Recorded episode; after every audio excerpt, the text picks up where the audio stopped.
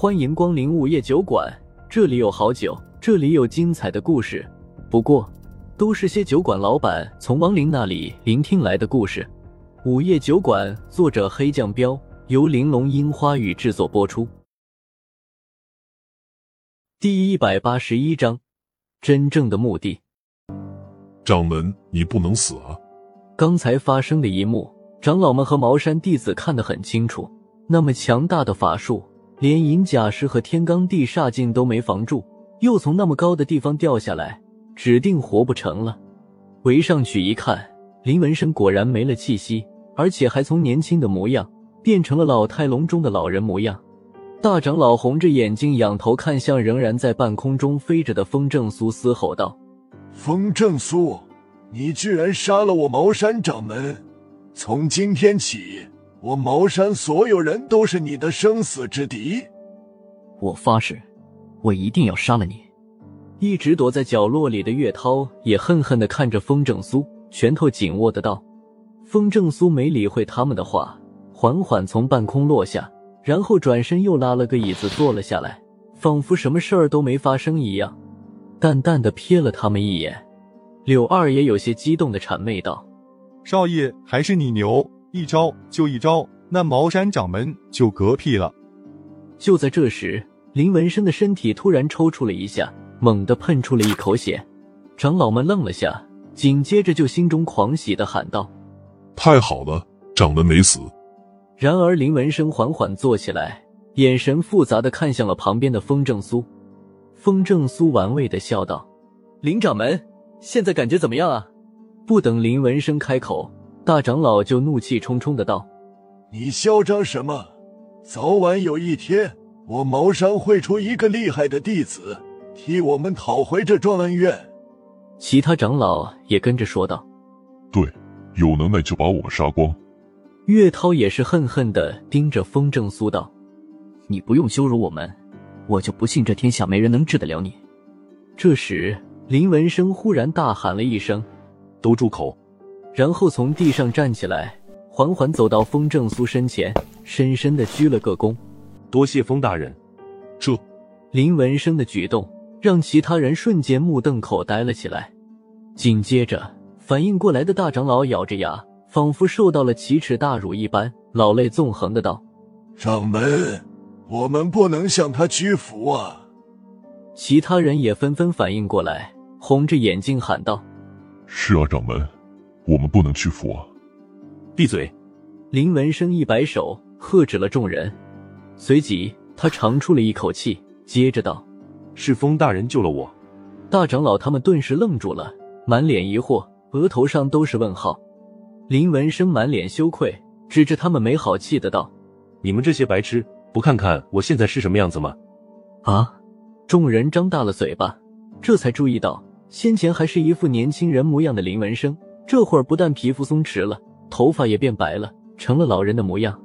不过身上那股阴冷的湿煞气却消失了，这是好事，因为别人不知道，长老们却是知道林文生先前年轻的模样。其实是受到了尸煞气的侵蚀造成的，那种情况很危险，估计用不了几年，林文生就会抵挡不住尸煞气的侵蚀，直接变成一具僵尸。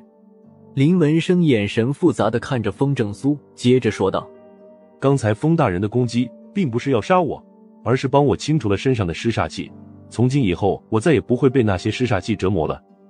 不过刚才施展九字真言术法的时候，他也以为自己完了。”谁知中了之后，才发现他非但没有受到半点伤害，反而身上令他头疼不已的强大尸煞气消失了。只是因为那会儿他没法动弹，才从半空中坠落在了地板上。林文生这才明白过来，风正苏是救了自己。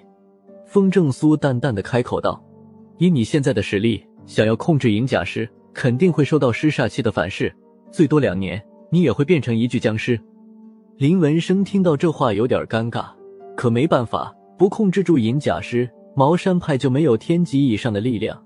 要知道，道盟中另外七个宗门都是有那种力量的，没办法，只能苦笑笑道：“我也是无奈之下才强行控制的银甲师。”风正苏摆摆手：“算了，原因我也不想知道。不过你们这些家伙也真是的，茅山术明明才是最强大的术法，可你们偏偏为了急于求成，不好好修炼茅山术，去收服那些尸奴。风大人教训的是，不过大人你一开始怎么不表明来意啊？害我误会了你那么久。林文生有些纳闷的道。风正苏笑笑说：“你们对我成见这么大，我一开始就说是来给你治病的，你会相信吗？”林文生满脸都是尴尬，别说开始这么说，他肯定不信。掌门，这到底是怎么回事啊？见林文生和风正苏你一言我一语的说着没完，其他人都是满头雾水。这种事情没法跟别人解释，林文生只好打了个马虎眼。你只需要知道，风大人不会害我们就行了。其他的事就别问了。现在能给泡杯茶了吗？风正苏打断他们道。呃，林文生赶紧吩咐大长老：“快快把我珍藏的金瓜贡茶取来，我要亲自给风大人泡茶。”一众长老对于这种转变都有些回不过神来，不过眼下也不是问的时候，于是大长老喝退众人，亲自把林文生的金瓜贡茶取来了。风正苏见他们识趣的要走。连忙喊住了众人，摆摆手道：“长老们留下吧，其他的弟子离开就行。他来茅山派的真正目的，没必要瞒着这些长老。”好吧，林文生讪笑了下，摆摆手，示意长老们不用走了。接着，他又指了指房顶破了几个大洞，询问风正苏：“要不换个地方说话？这里，这里顶楼风很大，虽然以他们的实力都不会被风影响到。”但是呼呼的风声多少也有点影响，关键也不好泡茶。那林掌门就安排个地方吧。风正苏笑笑，然后顺手解除了那十个铜甲师的行动。林文生连忙点头，赶紧领着风正苏和柳二爷下了楼，来到了一个密室。随后他就一边泡茶，一边问道：“风大人到底是为了什么来我茅山的？”风正苏喝了一口金瓜贡茶。真他妈香！然后才缓缓说道：“三件事。”林文生问：“哪三件？”风正苏道：“你的银甲尸应该是从骊山皇陵里得到的吧？收服银甲师必定会被他的尸煞气侵蚀，我可不想让你们茅山的老祖开创的茅山毁了，所以就给你清除了身上的尸煞气。”林文生听得似懂非懂。原来风大人早就知道我那银甲师的来历了。风正苏点点头，这件事算是办完了。那另外两件事是？林文生赶紧问。十个长老这才明白过来，都伸长脖子竖着耳朵听。风正苏目光扫了他们一眼，道：“骊山皇陵里其实还有一具金甲尸，我打算送给你们。”啊！不止十个长老。林文生听到这句话，也瞪大了眼睛，缓了半天，林文生才不敢相信的道：“真的有金甲师？”风正苏笑笑道：“当然有。”可是，林文生满脸不解的道：“风大人，你不是不喜欢我们吗？为什么还要把金甲师送给我茅山？”风正苏道：“我确实不喜欢你们，不过那是我个人的喜好，给你们金甲师是为了大义。”大义，林文生更加疑惑了。风正苏摆摆手道：“这事儿不说也罢，金甲师也没那么容易收服，你们得做好准备才行。”呃，好吧。